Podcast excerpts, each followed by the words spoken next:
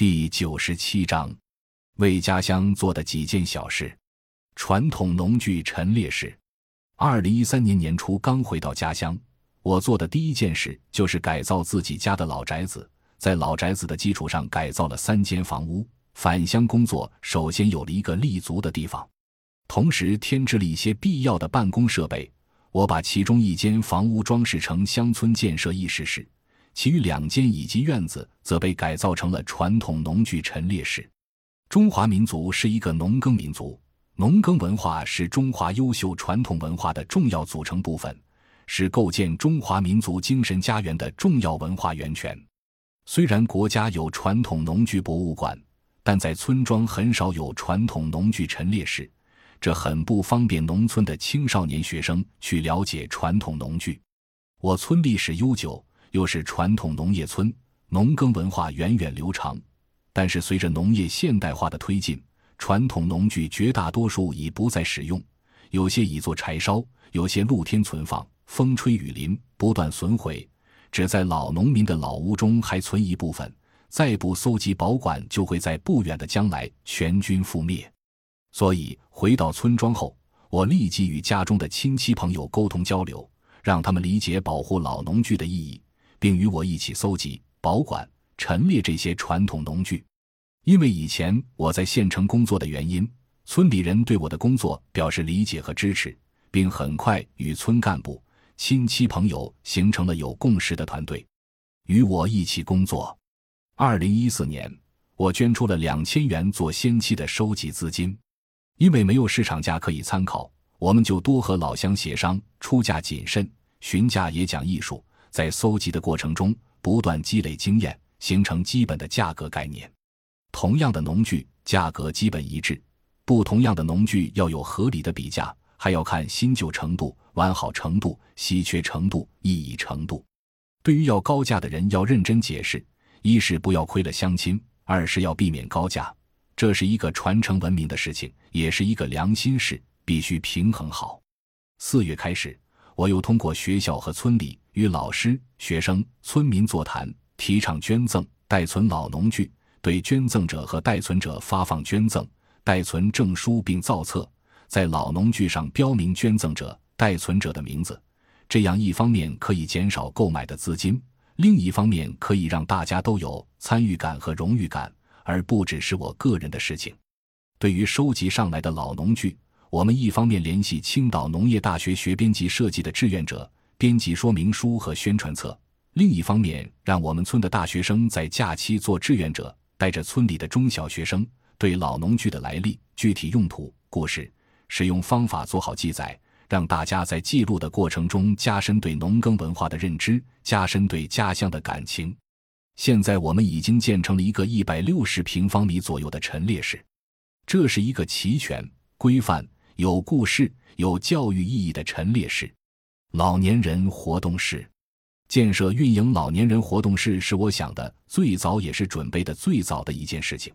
因为人终将一老，我马上要加入老年人的行列，所以也为此做好了充分的准备。农村老人在家住习惯了，不愿意到乡镇养老院，就是有钱也不愿意到条件好的收费养老院，乡情难离呀。在家养老是农村的基本养老方式，大多数农村老人要在家乡安享晚年。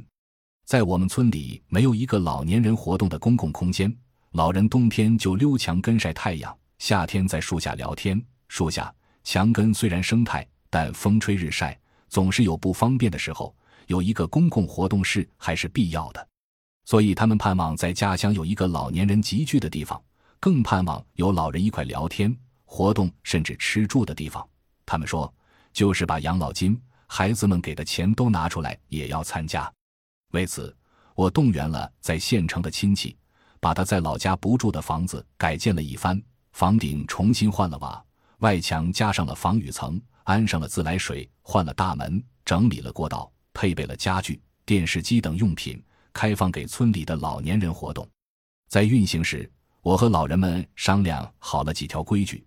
一不准在活动室赌钱；二不准在活动室吸烟喝酒；三在村内有丧事及较大不幸事或国家有大灾难，灾害时不能有娱乐活动；四、讲究卫生，搞好值日；五、注意安全等等。同时，我也与村干部商议，成立了老年文艺队，购买了锣鼓等器具，让老年人老有所乐。老种子保护与生态农业，据说神农氏时代的先民已经懂得根据季节在同一类野生植物上采摘果实，但还不懂得种植。某次有一只漂亮的神鸟飞过神农氏的头顶，神鸟口中衔着的五彩九穗的谷子恰好掉落在神农氏的身边。神农氏认为这是上天的赏赐，舍不得吃，就把它埋在土里。没想到过了半年，竟然长出了一大片非常茂盛的谷子。神农氏揪下一个谷穗尝了尝，觉得味道不错，就把族人招来，让他们把这些九穗谷采摘下来，种植在地里。这是神鸟授谷的故事，也是最早的农业。对于种子的保护和生态农业，我心中也早有想法。棉花是我国最早的转基因作物。我家乡所在的沾化县是山东的产棉大县，但据报道，我县种植的棉花百分之九十以上都是转基因品种，穿用的棉花已不再生态。况且棉花种子、棉籽是食用油的原料，棉粕是饲料。这就是说，我们吃的、穿的、睡的都是转基因产品。因此，我的生态种植就先从棉花生态种植开始。我从乐观的角度推断，按此应该还有百分之十以下的棉花种子是非转基因的，但这百分之十以下的非转基因棉花在哪里？我找到了山东棉花治重大县惠民县的棉花种业公司总经理，在他那里没有找到。我问了几个种棉户，都说现在光买种子，老种子早没了。最后好不容易通过我的族书，在滨州棉花研究部门搞到三斤非转基因棉花种子，还是两年前的毛子。为了不浪费种子，我让在老家的族书用传统的办法点种，不求棉花的产量，更重要的任务是繁育，保留更多的非转基因棉花种子，待来年有了较多非转基因棉花种子，再全面生态种植棉花。这是生态种植的第一步。也是在非转基因棉花种子危机的状况下抢救和保护棉花种子。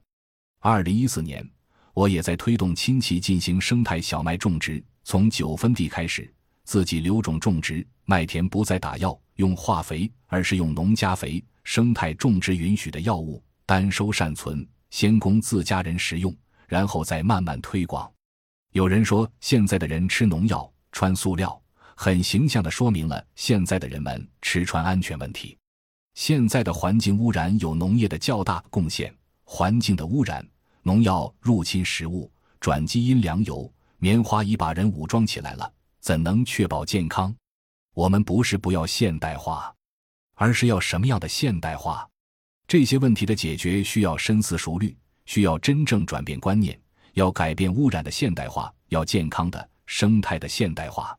退休人员应到农村去，支持农民生态种植养殖，和农民结对子，进行信任式生态种植养殖。从自己的家庭做起，食用生态食品，并利用自己的关系广泛宣传推广生态食品。星星之火可以燎原，生态食品用品的普及是大势所趋，人们会清醒的，也应清醒。感谢您的收听，本集已经播讲完毕。喜欢请订阅专辑，关注主播主页，更多精彩内容等着你。